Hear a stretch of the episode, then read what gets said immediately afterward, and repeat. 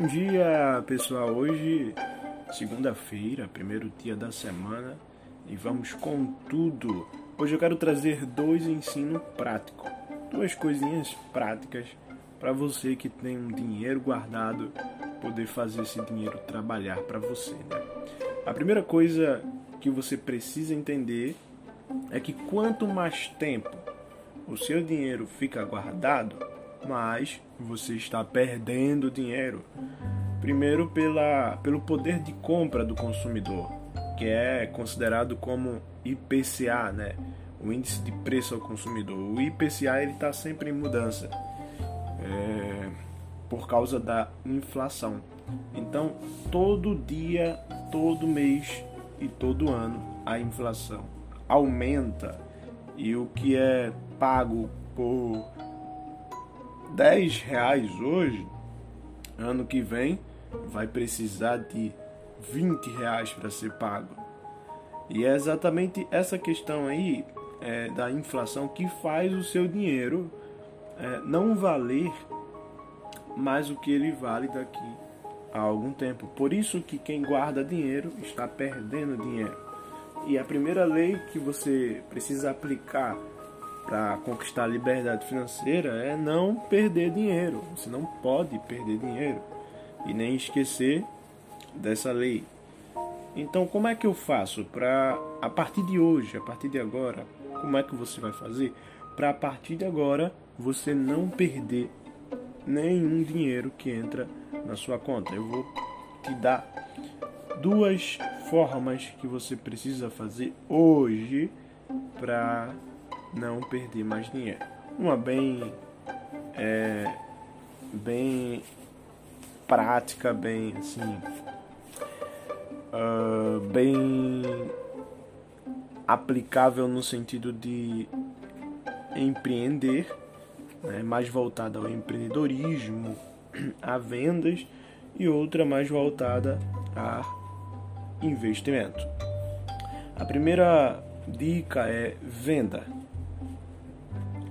pegue o seu capital, o dinheiro que você tem guardado, a reserva que você tem no banco ou na poupança e comece a investir em vendas. Quando eu tive o primeiro contato com o, o dinheiro foi quando eu entrei, né?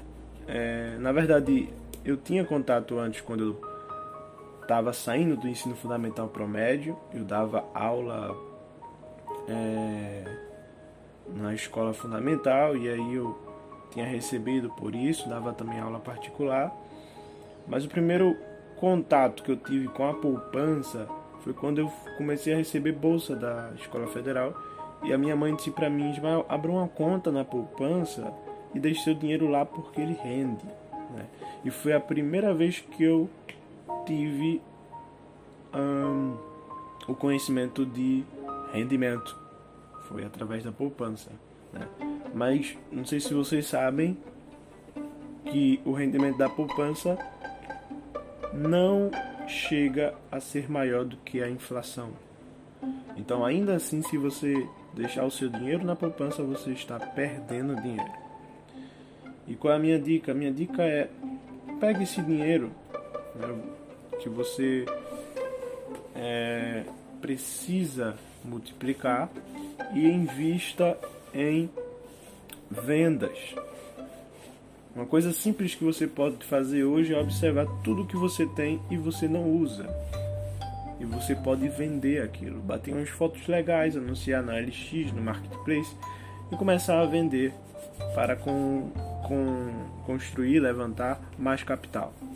Quando você perceber que todo o capital possível dentro da sua casa está levantado, você vendeu tudo que você não precisa, então você pode é, pesquisar no mercado um produto, seja ele qual for, um produto que você possa investir, é, pensando em vários fatores, pensando na viabilidade, na rentabilidade, né, na margem de lucro, pensando é, na possibilidade de vender, como é que é o mercado. Você precisa também é, ter esse produto aí inicialmente como único revendedor, né? para você conseguir vender rápido. Pesquise um produto que não é vendido na sua região, que é, você tem uma margem de lucro boa e que você consiga girar o seu capital já existente, né? Que aí você pode fazer de mil reais, três mil em um mês, no outro mês fazer mais, mais e mais, dependendo unicamente da sua capacidade de venda e fluxo de caixa. E aí você vai reinvestir no seu capital através das vendas. Foque em um produto, venda, venda, venda. E depois, se você achar viável, você começa aí a investir no seu produto, criar um Instagram, talvez um site, comece a investir nesse seu negócio. Você das vendas começa a criar um negócio. E esse, essa é a minha primeira dica. A segunda dica que você pode fazer hoje, se você tem um capital investido, e eu sugiro para fazer isso paralela à venda, você investir realmente seu dinheiro na bolsa de valores, né?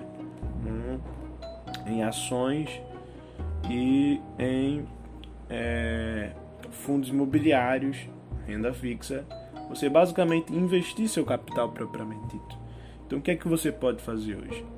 Você pode investir pela corretora que eu invisto, que é super fácil de investir e super zero burocracia na hora de criar sua conta.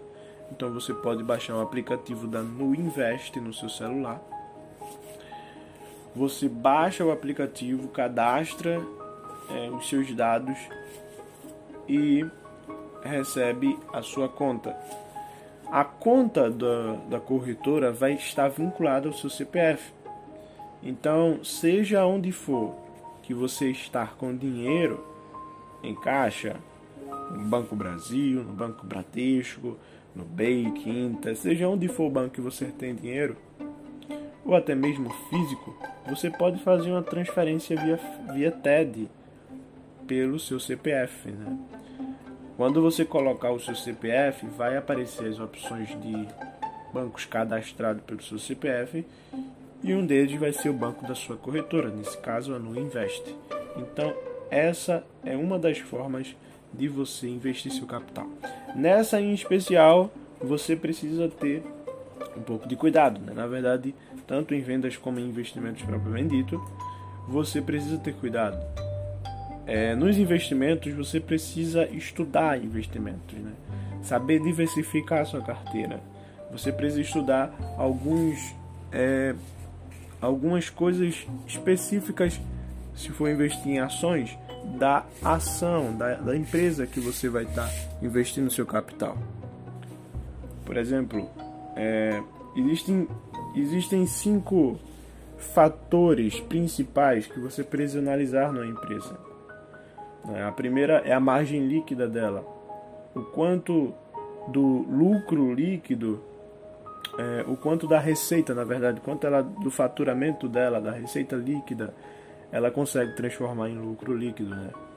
Você também precisa observar a margem bruta dela, o quanto da, do, do, do, do, faturamento, da receita líquida, ela consegue transformar em lucro bruto. Né? A diferença entre margem bruta e margem líquida é só em relação ao lucro. Um fala de lucro líquido e outro fala de lucro bruto. Né? Quanto maior essa porcentagem, melhor é a empresa. A minha dica é você comparar entre as empresas do mesmo setor. Por exemplo, vou investir em varejo, então pega as maiores empresas de varejo e compara esses é, números aqui. Outro número que é considerado mais importante para muitos investidores é o ROI, né, que é o retorno sobre o patrimônio líquido.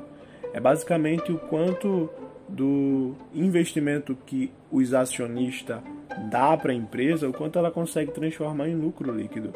O ROI é calculado é, por lucro líquido dividido pelo patrimônio líquido, né? Então você vai pegar todo o patrimônio da empresa e vai comparar em relação ao lucro líquido dela, é o lucro líquido sobre o patrimônio. Quanto maior esse número, melhor, né? Você pode também pesquisar o PL da empresa, que é o preço sobre lucro, né? Você pesquisa basicamente o preço da ação sobre o lucro da ação. Esse é o PL. E por último, a liquidez recorrente. Esses são alguns sinais que você pode observar na empresa antes de investir nela. E para mais informações você pode entrar em contato. Esse foi o podcast de hoje, gente. Até amanhã e tchau.